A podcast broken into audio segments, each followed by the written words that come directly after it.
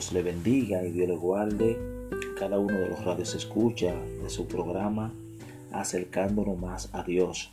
En esta mañana el Señor ha puesto en nuestro corazón una breve lectura. Bendito sea el nombre del Señor para que la compartamos, que va en conjunto con el tema y podríamos, bendito sea el nombre del Señor, analizar este punto.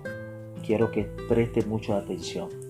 Eso está en, segunda de Timoteo, capítulo 4, versículo 17, y dice la siguiente manera. Pero el Señor estuvo a mi lado y me dio fuerza para que por mí fuese cumplida la predicación y que todos los gentiles oyesen. Así fue librado de la boca del león. Así fui librado de la boca del león. Bendito sea el nombre del Señor. En esta mañana tenemos como tema persecución injusta. persecución injusta. Bendito sea el nombre del Señor.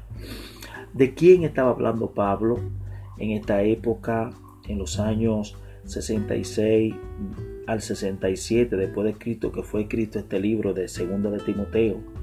Pero él está hablando de años anteriores, en los años 64. Bendito sea el nombre del Señor después de Cristo. En esos años, en esos años anteriores hubo una persecución de la iglesia y la persecución fue directamente eh, dirigida por un emperador, emperador de Roma llamado Nerón. Eh, bendito sea el nombre del Señor. ¿Quién fue este Señor que se dejó utilizar por el enemigo para poder perseguir a la iglesia de una manera cruel y de forma injusta? Ese era el hijo adoptivo de Claudio, que fue el César anterior. Su, su prima, escúchame, su sobrina, que estaba en el exilio, él la mandó a buscar y su esposa de la esposa de Claudio, que era antes de, de Nerón, eh, le había sido infiel. Cuando le fue infiel, él no quería estar con ninguna mujer y con su sobrina, su sobrina se le brindó. Su sobrina era, eh, eh, tenía en ese momento a Nerón, bendito sea el nombre del Señor, y estuvo con su tío. Al estar con su tío, ella persuadió a su tío que él eh, eh, adoptara a su, al hijo de ella y que lo, lo pusiera como hijo de él y lo adoptara, los asentara. Cuando él hace esto y lo publica, y publica que Nerón es su hijo, entonces ella de forma sanguinaria buscó un, buscó un veneno y le preparó una comida y lo envenenó. Entonces ella al, al su tío, que fue su esposo, se casó con ella, al nombrar a su hijo, ya su hijo está ahí eh, eh, como, como el, próximo sucesor. Pero ¿qué pasa? También el tío de ella, que era su esposo, tenía dos hijos, tenía una, una hembra y un varón. Y había uno que él también era mayor que Nerón. Este, eh, estaba ya para suceder al trono, pero Nerón astutamente también lo, lo envenenó. En lo que van pasando los años, Nerón es nombrado y él está haciendo eh, todas las cosas que su madre le estaba indicando. Él quería hacer otras cosas, el cual su madre no estaba de acuerdo. Y él entonces se enojó con su madre y mandó a matar a su madre a espada. Bendito es el nombre del Señor.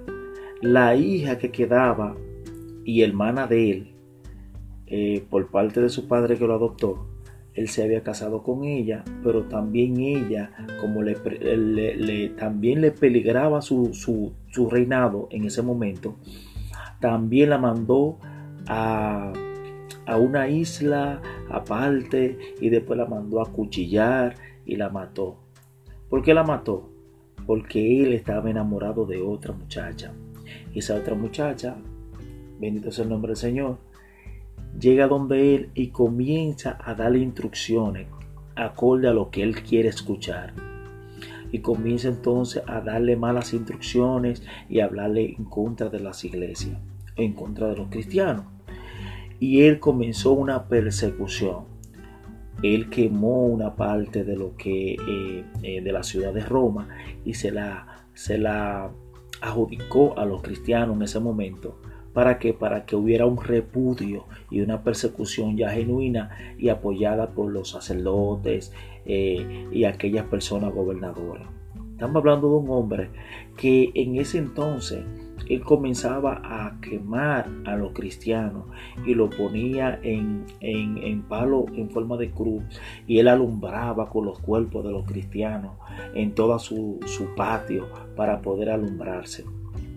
Estamos hablando de un hombre que en un momento determinado no, no, no, no tuvo piedad de su familia y tampoco tuvo piedad de los hermanos y las hermanas de la iglesia del Señor. Persecución injusta. Tenemos una situación que ahora mismo es eh, esta peste, esta pandemia, que muchos dirían, Dios mío, ¿por qué me tocará a mí? ¿Por qué yo tengo que estar haciendo tal cosa para poder no, no tener esta situación? de no contagiarme.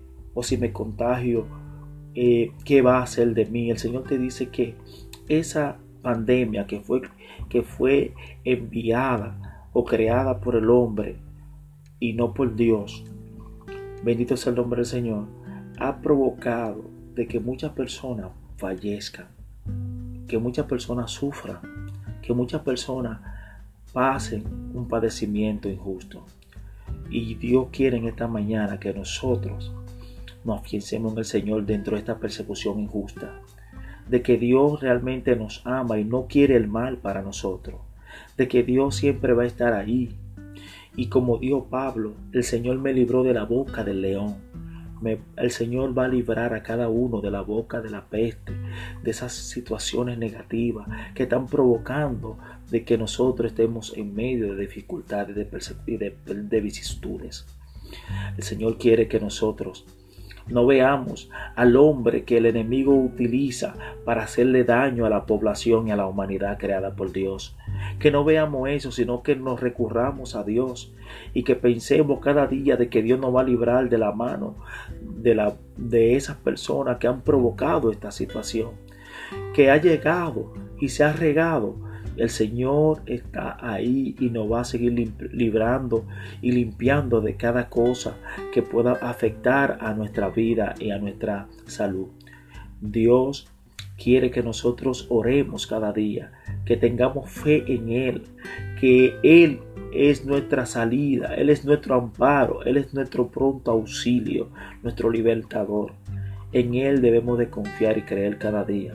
Debemos de entender que dentro de su voluntad Él quiere que nos acerquemos a Él con fe y con confianza.